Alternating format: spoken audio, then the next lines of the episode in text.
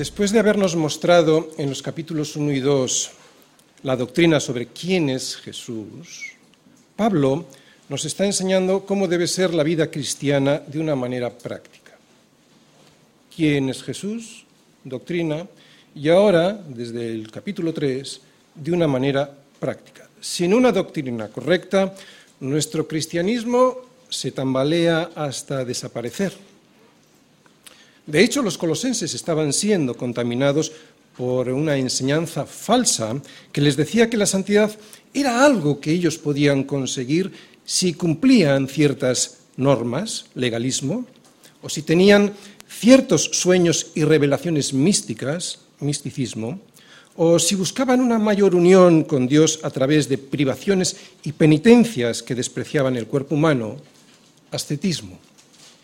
Pero Pablo les enseña que el cristiano no se define por lo que hace o no hace, sino por quién es. Por quién es y por quién es su dueño. Por eso, y después de pedirle a Dios, porque al principio de Colosenses vimos que había una oración de Pablo a Dios, ¿verdad? Después de pedir a Dios que les conceda el entendimiento a los colosenses, les dice a los colosenses les empieza a enseñar la doctrina de quién es Jesús, ¿no? Les muestra quién es su dueño y qué es lo que había hecho su Señor por ellos. Él, dice Pablo, es la imagen del Dios invisible, el primogénito de toda creación. Porque en Él fueron creadas todas las cosas, las que hay en los cielos y las que hay en la tierra, visibles e invisibles, sean tronos, sean dominios, sean principados, sean potestades, todo fue creado por medio de Él y para Él. Y Él es antes de todas las cosas, y todas las cosas en Él subsisten. Si este era su Señor, esto es lo que había hecho Él por ellos. Y a vosotros, colosenses, que eréis en otro tiempo extraños y enemigos en vuestra mente, haciendo malas obras, ahora os ha reconciliado en su cuerpo de carne por medio de la muerte para presentaros santos y sin mancha e irreprensibles delante de Él. Por eso, colosenses, y ahora vamos todos al capítulo 3 que tenéis ahí, por eso, Colosenses, y es ahora cuando va a comenzar a exponer la vida práctica, o sea, les va a comenzar a enseñar qué es la santidad. Digo, por eso, Colosenses, si habéis resucitado con Cristo, entonces, oye, buscad las cosas de arriba, donde está Cristo sentado a la diestra de Dios. Y cuando encontréis esas cosas, poned la mira en esas cosas de arriba no en las de la tierra, porque habéis muerto y vuestra vida está escondida con Cristo en Dios. No salgáis de ahí, dejad abierto en el capítulo 3. Bien, dice Pablo que hemos muerto a nuestra vida antigua y que hemos resucitado a una vida nueva. Por eso el cristianismo no es una religión, entendida esta como una serie de normas morales a cumplir, sino una relación muy personal con Cristo por medio de la fe que nos da vida de verdad. Porque fíjate cómo sigue el versículo 4. ¿Qué dice? Cuando Cristo, vuestra vida. Cuando Cristo, vuestra vida. Esto no son normas a cumplir. Esto no son ritos ni visiones místicas ni privaciones mortificantes. Esto es una relación con Dios. Esto fundamentalmente es una relación con Dios una comunión con Dios que da vida y no una religión de normas, ritos y rituales que oscurecen la gloria de Dios y que te impiden ver más allá de esas normas, ritos y rituales. Dice Pablo que al morir a nosotros, a nuestro propio yo, a nuestra propia opinión, hemos resucitado a una nueva vida que está unida a Cristo a través de la fe. Solo después de nacer a esta nueva vida, que es completamente nueva, una nueva naturaleza, Pablo nos muestra, solo después de esto, Pablo nos muestra una lista de pecados a dejar y una lista de virtudes que hay que buscar.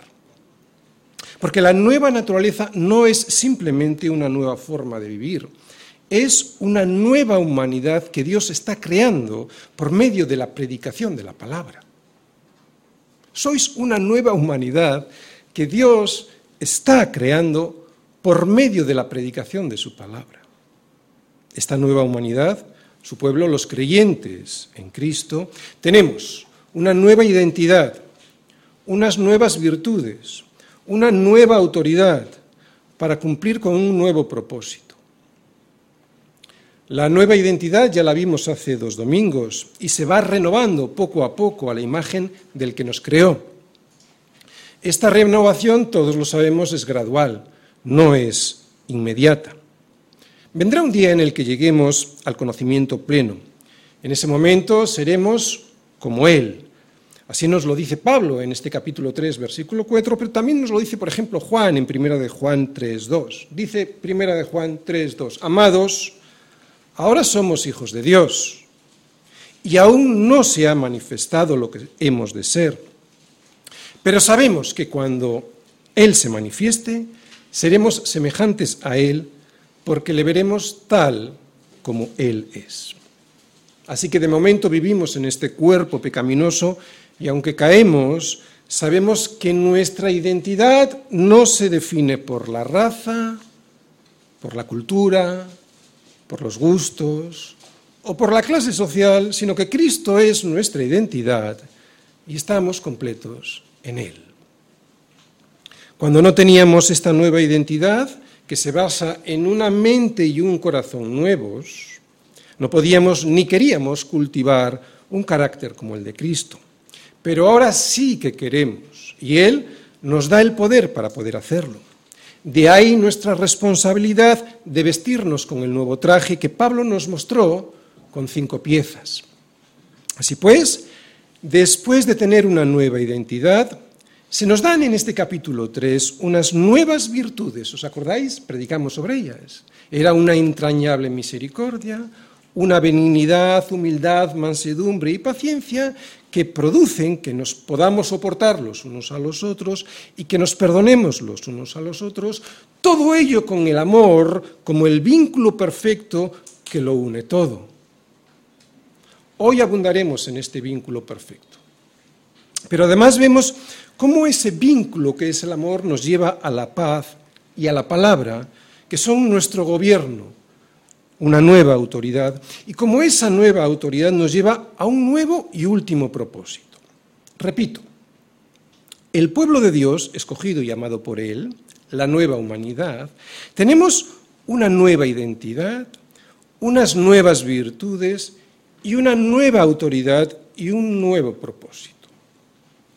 Pero Pablo, en el versículo 12, ya lo predicamos, pero lo vamos a volver a ver, Pablo, en el versículo 12, y antes de exponer esta lista de virtudes a seguir, antes de exponer esta lista, insiste, porque es muy importante, porque no es una lista la que hay que seguir, antes hay que vestirse de otra cosa. Insiste en nuestra nueva identidad, insiste en que tenemos que recordar quiénes somos, insiste en que hemos sido escogidos para ser santos, o sea, apartados del mundo y unidos a Cristo.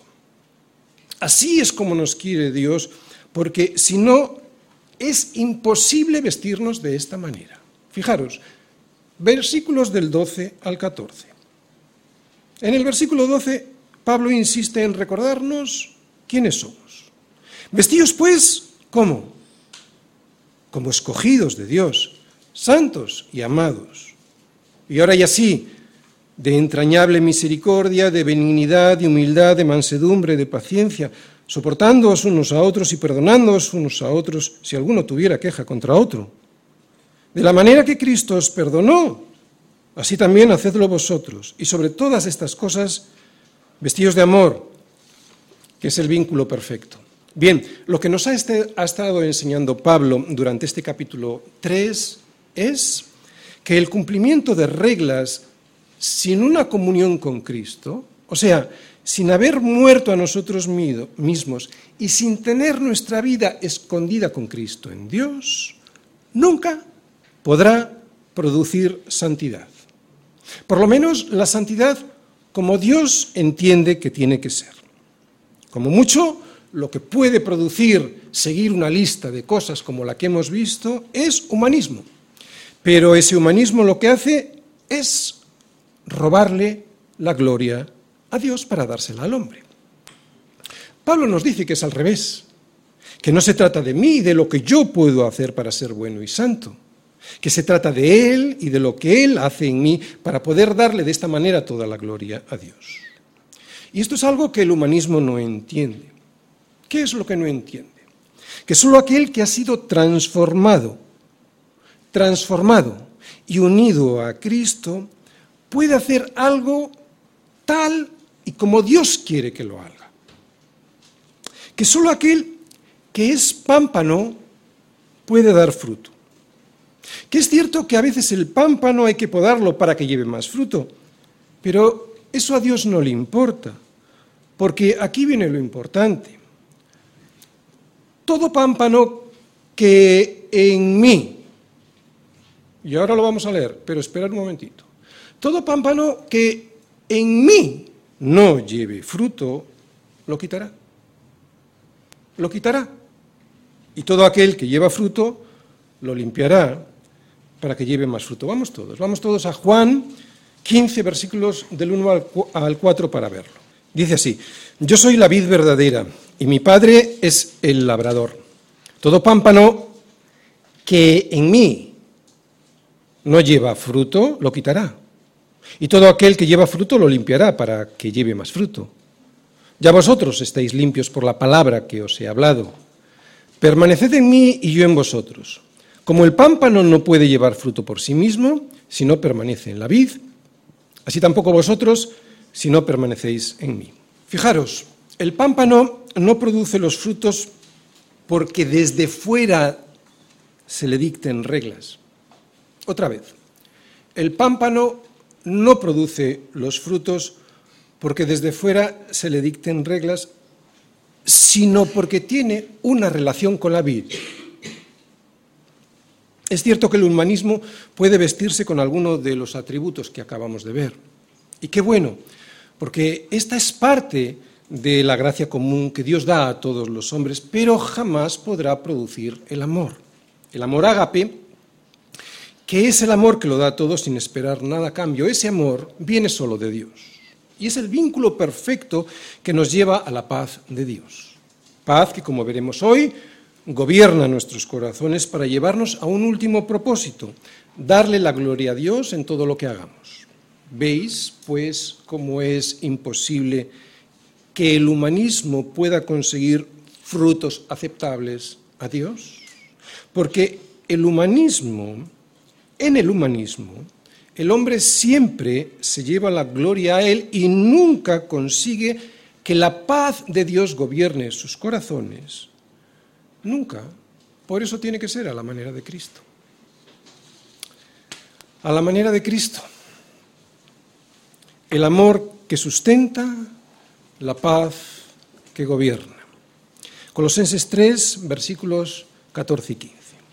Pero vamos a leer desde el 12 al 17. Fijaros, vestidos pues como escogidos de Dios, santos y amados de entrañable misericordia, de benignidad, de humildad, de mansedumbre, de paciencia, soportándoos unos a otros y perdonándoos unos a otros si alguno tuviera queja contra otro. De la manera que Cristo os perdonó, así también hacedlo vosotros. Y aquí es donde vamos a predicar hoy. Y sobre todas estas cosas, vestíos de amor, que es el vínculo perfecto.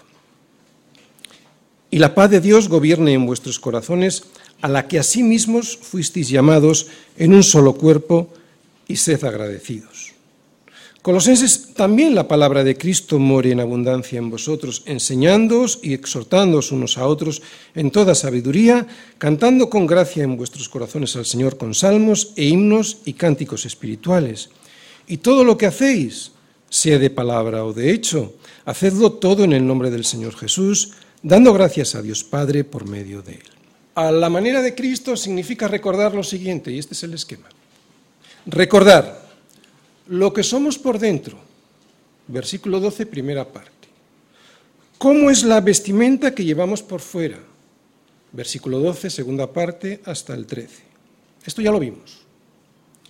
Tercera, hay una capa que lo cubre todo y lo sostiene todo. Versículo 14, es el amor y lo vamos a ver hoy en más profundidad. Y la cuarta, fuimos llamados a un solo cuerpo con una sola autoridad. Versículo 15.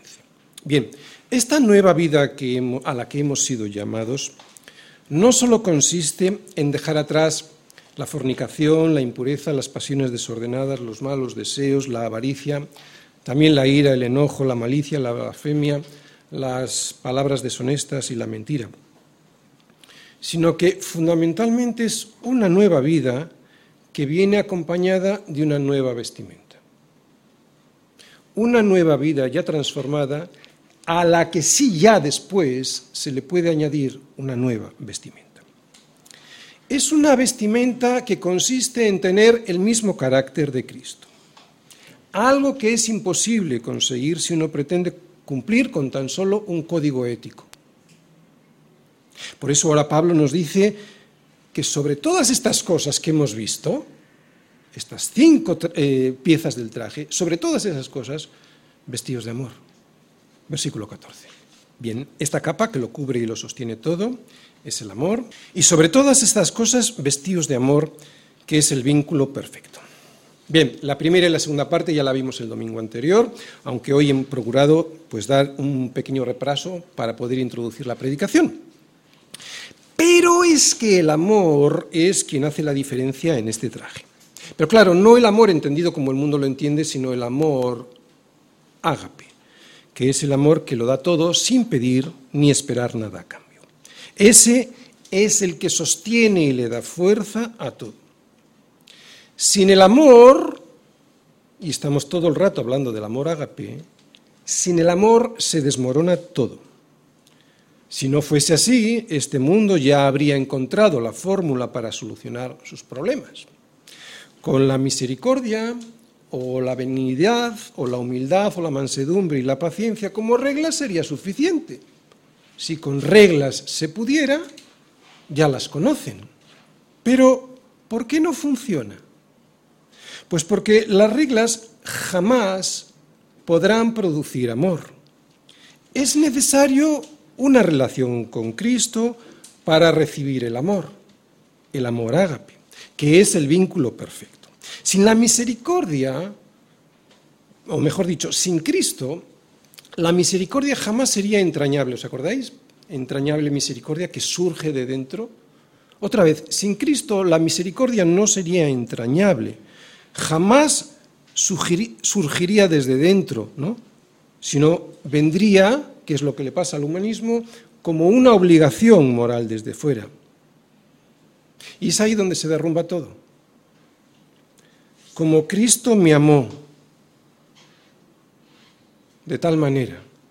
Así es como tengo que ceder mis derechos para amar a la otra persona.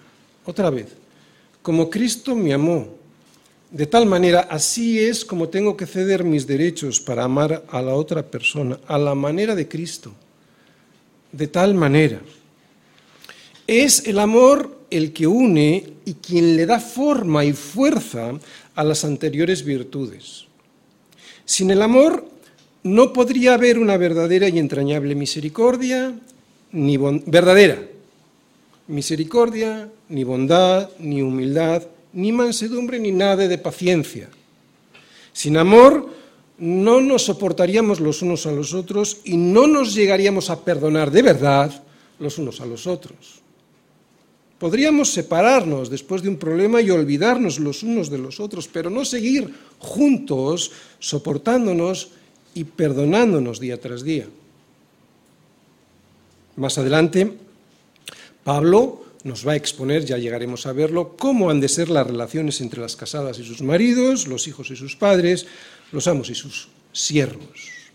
Pero esas relaciones jamás se podrían llegar a entender sin esta capa que, lo cubre todo y da sentido al traje. El amor ágape, del que Pablo dice que es el vínculo perfecto. Por eso el amor es el vínculo que ha de definir la relación entre los cristianos. El Señor nos dejó un mandamiento nuevo nos dejó un mandamiento nuevo, ya lo sabéis. Y no es que el amor al prójimo no se encontrara en el Antiguo Testamento, que sí, sino que la novedad consiste en que es a la manera de Jesús. Un mandamiento nuevo os doy, que os améis unos a otros como yo os he amado, que también os améis unos a otros. ¿Y cómo fue ese amor? Pues sacrificial, abnegado, sin pedir cuentas ni reproches, pagando, pagando en la cruz lo que nosotros debíamos, de tal manera. Este amor, el amor, es el vínculo perfecto porque el amor es el que le da unidad al cuerpo.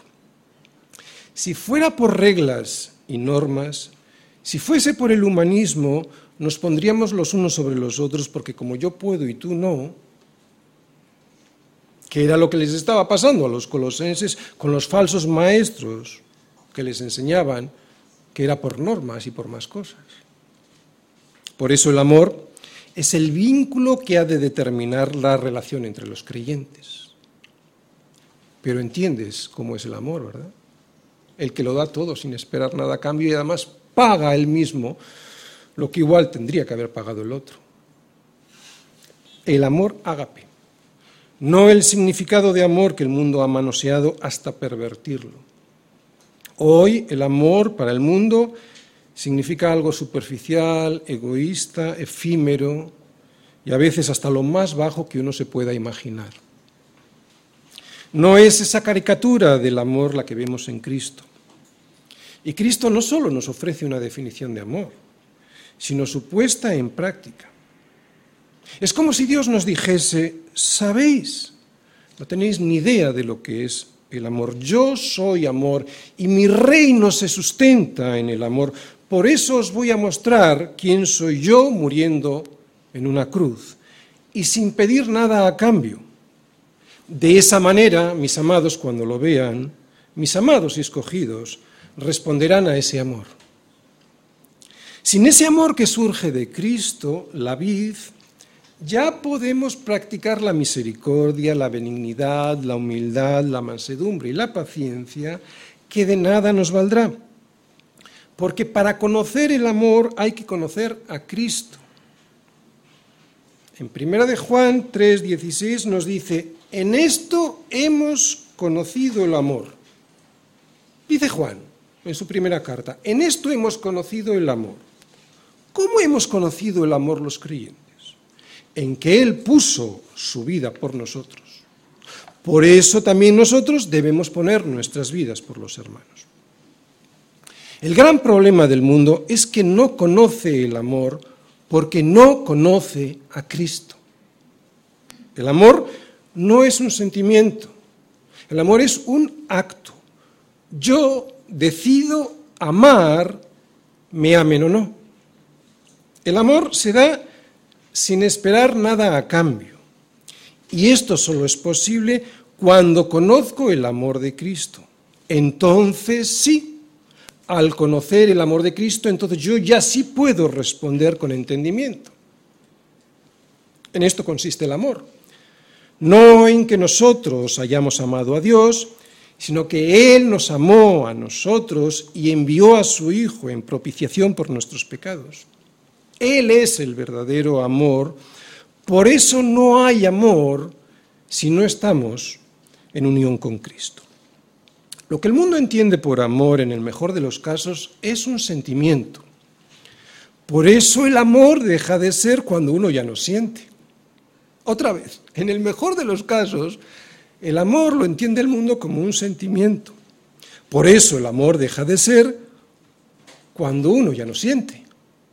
Y sin embargo, dice Pablo en 1 Corintios que el amor nunca deja de ser.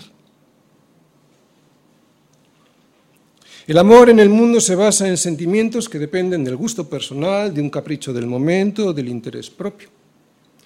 Eso es lo que controla el amor del mundo, pero nunca se basa en una voluntad de amar pase lo que pase. Por esa razón, el amor solo se encuentra en Dios. Y lo vemos en su amor por nosotros. Porque Dios muestra su amor para con nosotros en que siendo aún pecadores, siendo aún pecadores, Cristo murió por nosotros. Y este amor solo puede venir de Dios.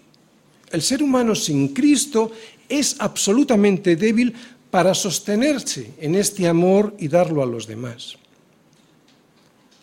Si os fijáis, el amor comienza en la cruz, pero hay, continúa también en la cruz. En esa, en esa misma cruz, cuando nosotros morimos con Él crucificándonos a nosotros mismos, a nuestros deseos, a nuestra propia opinión y al mundo que hasta ahora nos gobernaba y moldeaba nuestra vida.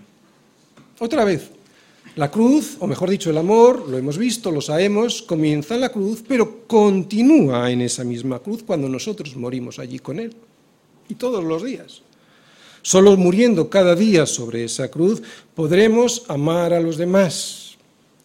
Lo sabemos, ¿verdad? Es imposible amar si no mueres a ti mismo. Cualquier otro intento será un esfuerzo vano solo será una caricatura del verdadero amor. La disposición a ceder mis derechos, ese, ese es el vínculo perfecto que hace que podamos estar en unidad en el hogar y en la iglesia.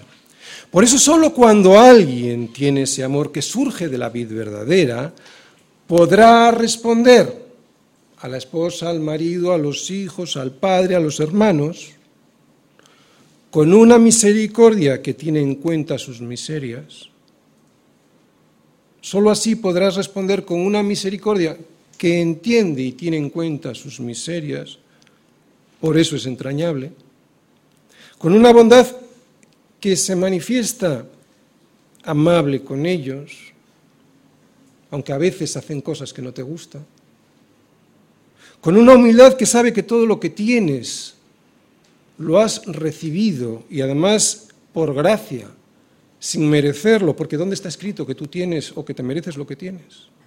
Lo has recibido por gracia, por eso no ve a los demás como inferiores. Y también con una mansedumbre y con una paciencia que produce sostenimiento de los unos a los otros y un perdón de los unos a los otros. Sin este vínculo perfecto que es el amor, todo esto se derrumba no se sostiene. Si no estoy en Cristo, si no he muerto y mi vida no está escondida con Cristo en Dios, todo se viene abajo. Por eso no es una religión, es una relación personal con Cristo. Si no tengo una cruz sobre la cual clavar, sobre la cual crucificar mis deseos, el amor no existe. El amor comienza en la cruz de Cristo al ver yo allí a Dios muriendo por mi culpa. Sí, pero yo también necesito morir en ella para crucificar mi vana manera de vivir. Es el amor, y solo entendido de esta manera, lo que le da fuerza e impulso y sostén a las cinco virtudes que Pablo nos mostró y que producen tolerancia y perdón. No se puede tener una sola de estas piezas del traje. ¿O sí? Pero si nos vestimos de amor, que es el vínculo perfecto, tendremos todas. Si estamos verdaderamente en Cristo, las tendremos todas y además al mismo tiempo. ¿Y sabes por qué? Porque todas ellas son diferentes expresiones, diferentes manifestaciones del mismo amor de Dios.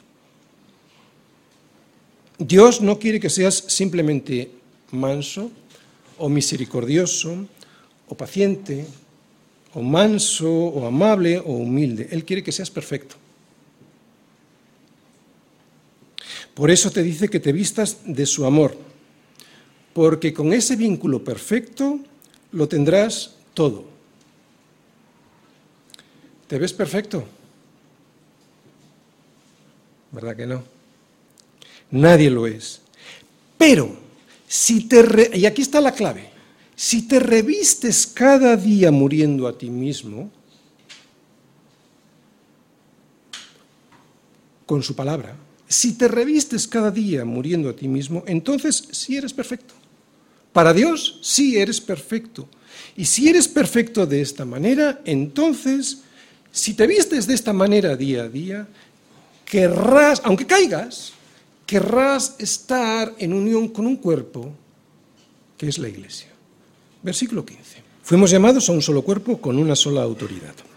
Dice así, y la paz de Dios gobierne en vuestros corazones, a la que asimismo fuisteis llamados en un solo cuerpo, y sed agradecidos. Bien, hemos hablado de amor como el vínculo perfecto, ahora vamos a hablar de la paz.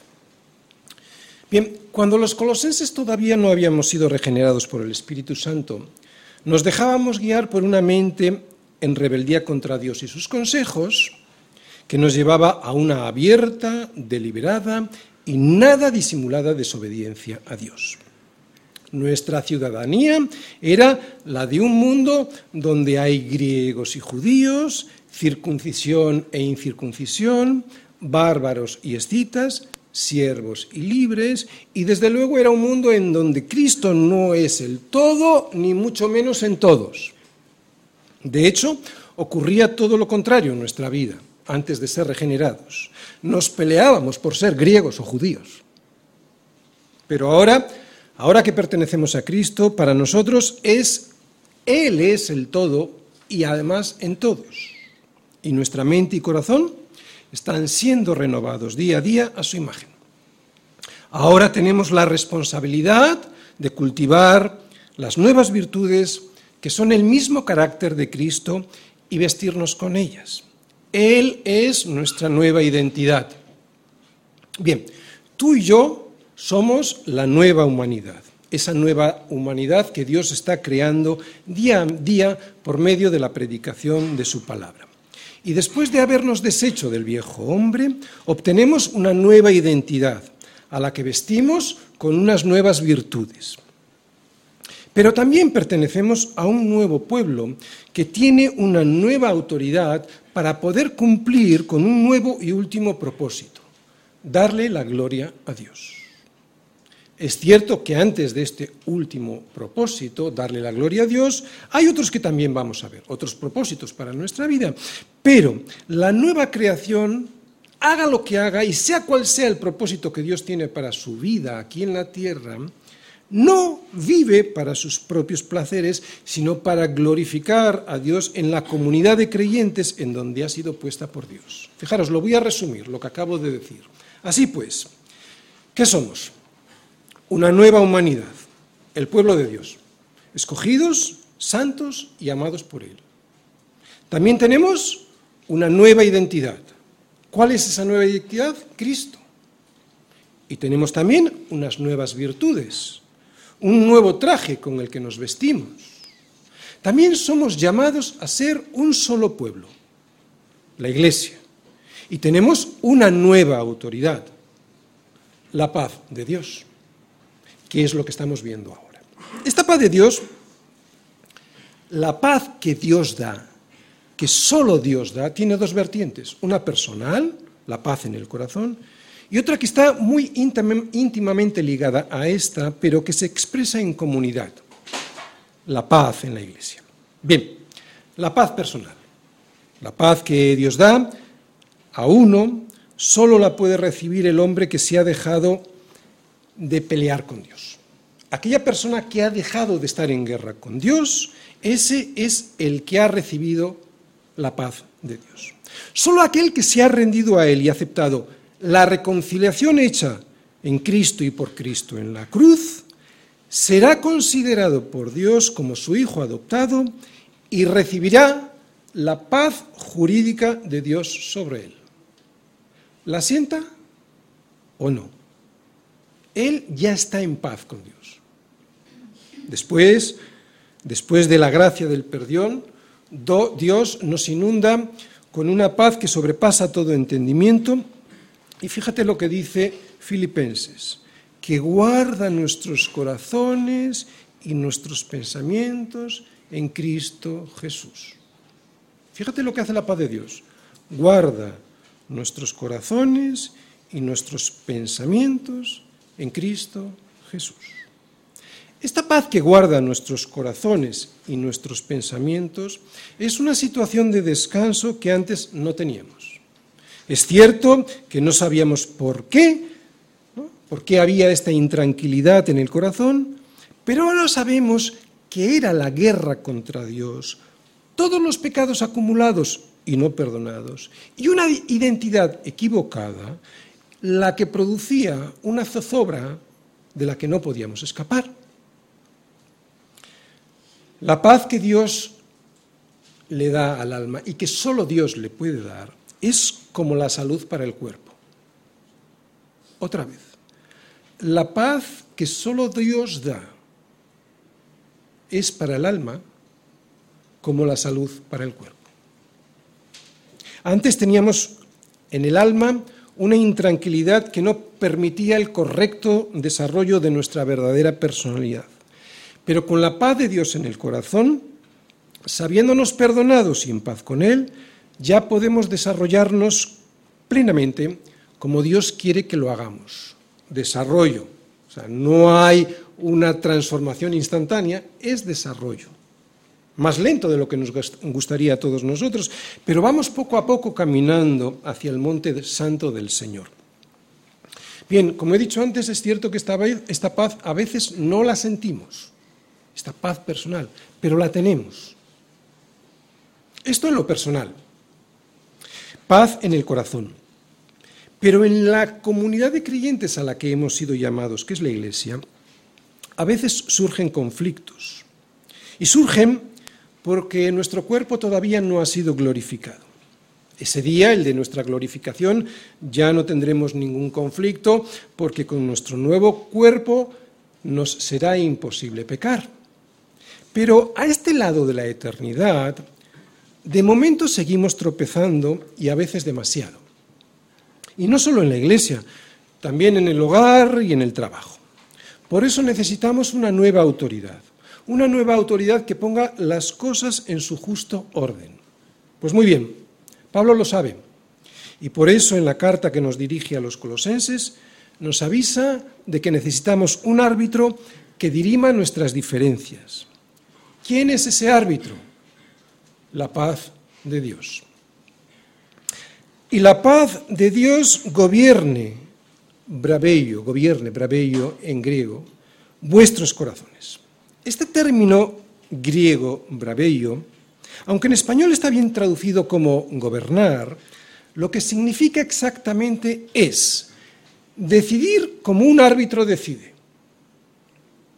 Todos hemos visto los desórdenes que se producen en un partido de baloncesto, por ejemplo, cuando cada equipo honestamente cree que tiene la razón sobre alguna jugada realizada. Bien, pues la solución a la disputa sobre la jugada dudosa la resuelve un árbitro. Los jugadores normalmente no necesitan estar atentos al árbitro. Ellos saben las reglas y juegan según las reglas. La paz está sobre ellos y es el árbitro quien gobierna el partido. Sin embargo, hay ocasiones en las que hay que solucionar jugadas dudosas que, si se dejaran sin resolver, podrían llevar a los equipos a situaciones de tal agresividad que la paz del partido e incluso la paz de todo el estadio se vería gravemente amenazada. Aquí es donde entra el árbitro. Siempre ha estado, porque siempre ha gobernado. Pero ahora se le pide que solucione algo que los jugadores son incapaces de resolver por sí mismos. Esta es la paz de Dios, la que gobierna en la Iglesia siempre y cuando se entra en conflicto. Fuimos llamados a un solo cuerpo, pero ese cuerpo para poder funcionar necesita la paz de Dios. Necesita que la paz de Dios gobierne en cada uno de los corazones de sus miembros. Sin este gobierno que pone orden y dirime diferencias, no puede haber unidad. Cada uno de los miembros de la Iglesia debe tener esta paz de Dios gobernando sus corazones. Si la mayoría de los miembros de una comunidad no reconoce esta autoridad, se corre el riesgo cierto de que el partido se suspenda y que se pierda la convocatoria. Incluso a veces con que un solo miembro del equipo se rebele contra esa autoridad, creando guerra y división, el equipo se ve afectado con faltas y sanciones. Y nadie, ni en el estadio, ni en el equipo, ni en el grupo arbitral disfruta. Así pues, siempre que los colosenses se enfrentaran a un conflicto, debían dejar que la paz de Dios pudiera gobernarles. Es por este motivo por el que Pablo también desde allí manda una carta a los efesios para que sean solícitos en guardar la unidad del Espíritu en el vínculo de la paz. Así que el amor y la paz son dos vínculos que nos permiten vestir con armonía este traje de cinco piezas que hemos visto. Una entrañable misericordia, benignidad, humildad, mansedumbre y paciencia que produce que nos podamos soportar los unos a los otros y que nos perdonemos los unos a los otros y sed agradecidos. Oye, ¿a qué viene ahora esta exhortación? Pareciera que esta petición de agradecimiento no armoniza con el resto del texto, ¿no? ¿O sí? La verdad es que una persona agradecida nunca crea problemas. Por eso Pablo sabiendo que es muy duro cumplir el llamamiento de unidad y, en unidad con el amor y la paz, dice, dice rápidamente, oye, si por lo menos sois agradecidos, si encontréis motivos en vuestra vida por lo que podéis, por los que podéis darle las gracias a Dios, seguro que entonces podréis vestiros con el traje que os acabo de mostrar y no vais a dar problemas. Una persona agradecida nunca crea problemas. ¿Te imaginas que a un cojo que se le vuelve o se le devuelve su pierna cortada y puede volver a jugar en el equipo, ¿crees que esa persona va a ponerse a discutir con el árbitro? ¿O piensas que dará todo el rato que está jugando las gracias a Dios por la misericordia que Dios ha tenido con él? Pues antes éramos cojos, cojos, mancos y ciegos, sin ninguna posibilidad de andar como Dios quiere que andemos, sin ninguna facultad de hacer lo que Dios quiere que hagamos, sin poder ver lo que Dios quiere que veamos. Por eso, ¿quién se va a poner a discutir cuando sabe que ha recibido semejante milagro? A discutir con el árbitro me refiero. Así que Colosenses que la paz de, bueno, con el árbitro y con los demás hermanos, ¿no? Colosenses, que la paz de Dios gobierne en vuestros corazones y sed agradecidos. Ya veréis cómo así funciona todo mucho mejor. Estar agradecido porque cada uno de los miembros de la Iglesia ha sido rescatado y comprado con la misma sangre con la que yo fui salvado, produce un agradecimiento que lleva a la unidad.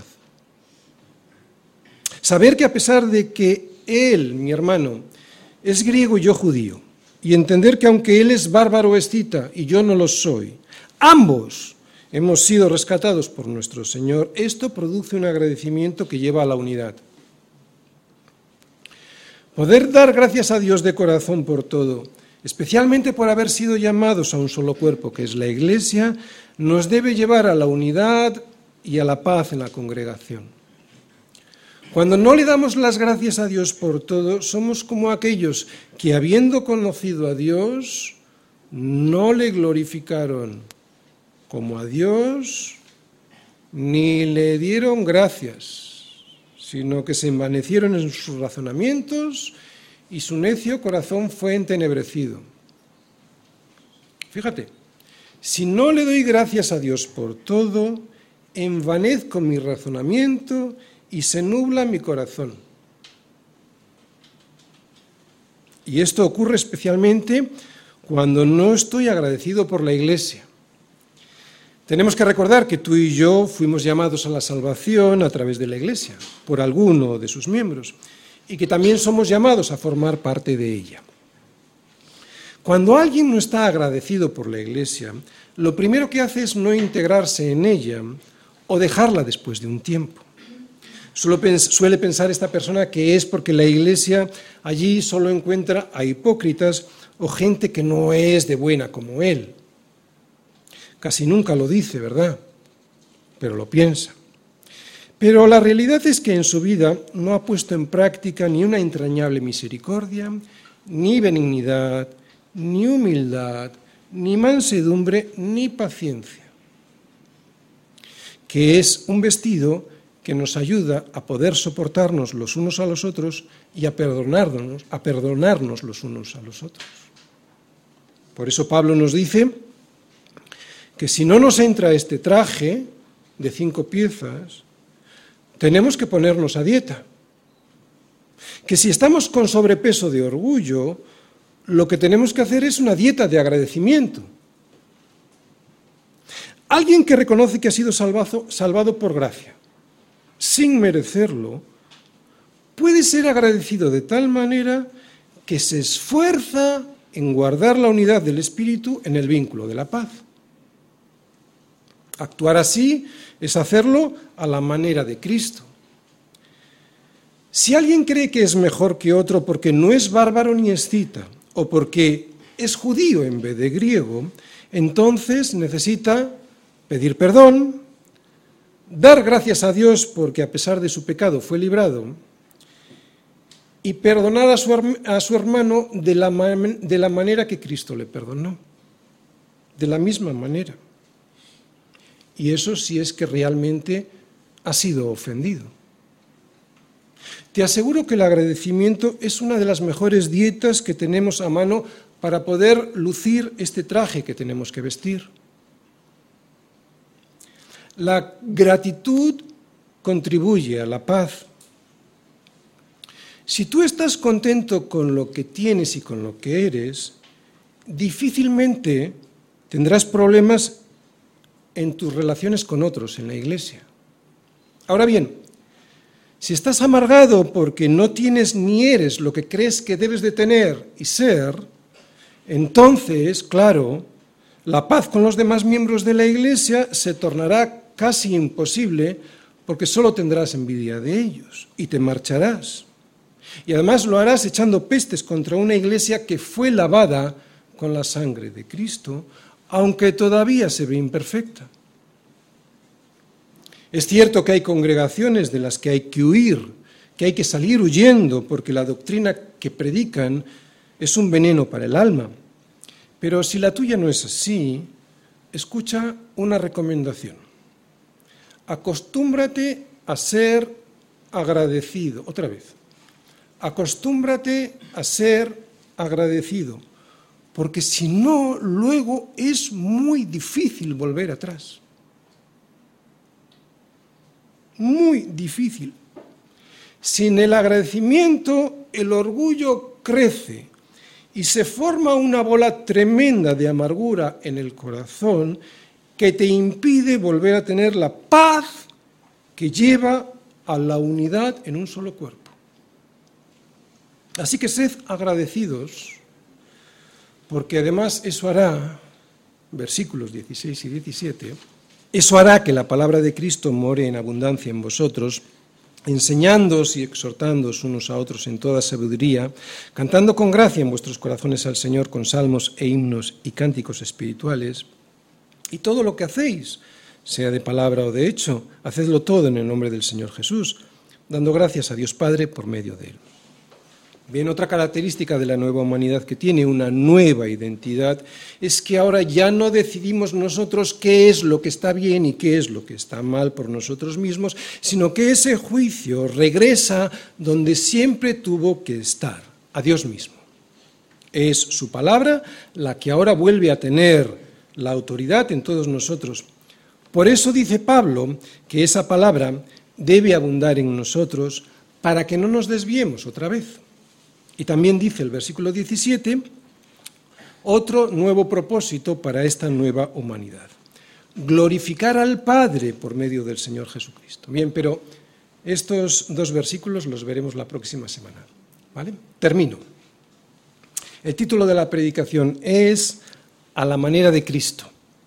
El amor que sustenta, la paz que gobierna. El reino de los cielos se sustenta en el amor y se gobierna gracias a la paz de Dios. Otra vez. El reino de los cielos se sustenta en el amor y se gobierna gracias a la paz de Dios. Aquí también. El reino de los cielos ha llegado. ¿De acuerdo? De manera imperfecta en la iglesia, pero aquí también lo que Pablo nos está, imperfecta porque todavía nos estamos renovando. ¿eh?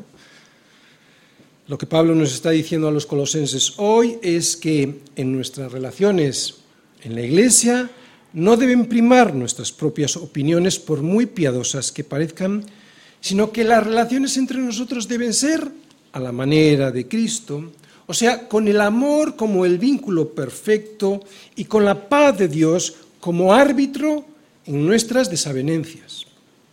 Y cuando hay ofensas, de la manera que Cristo nos perdonó, así debemos perdonarnos los unos a los otros.